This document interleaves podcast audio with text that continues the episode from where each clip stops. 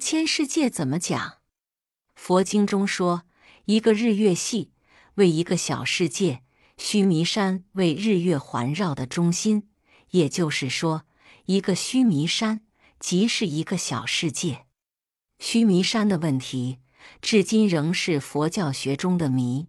一些开明的看法，如日本学者说是出于印度古老的传说，佛陀在世时仅是假用传说来阐明佛法。传说中的须弥山的或有或无，不是佛陀所要阐明的目的。佛陀的目的乃是利用须弥山的传说而阐明绝世济民的佛法，这是很可取的。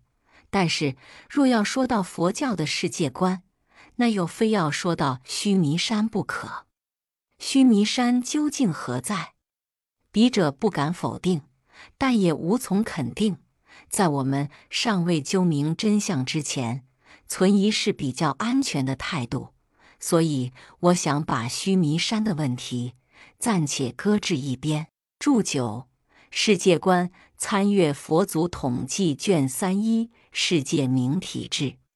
小世界的范围既是一个日月系，那该是指的太阳系或恒星系了，因为每一恒星均有若干的卫星。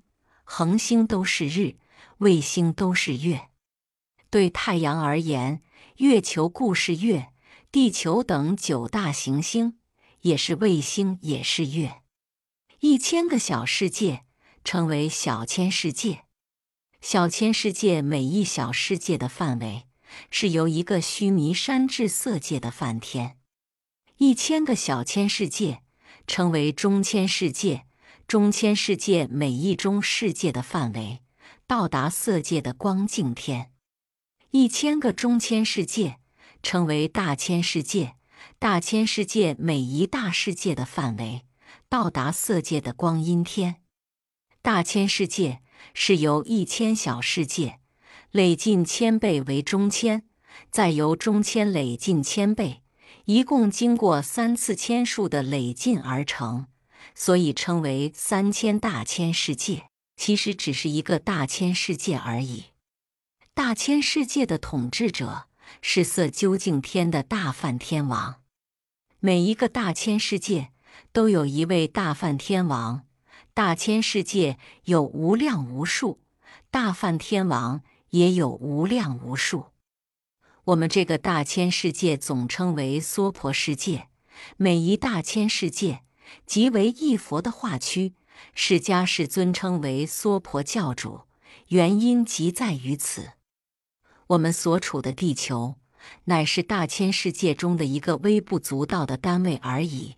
释迦世尊为了普化他的化区，所以要用千百亿化身，才能应化周全。虽化千百亿身，仍在娑婆世界的一个大千世界中而已。由此可见。佛教的世界观该是多么的广大而又合乎近代天文学的观点了。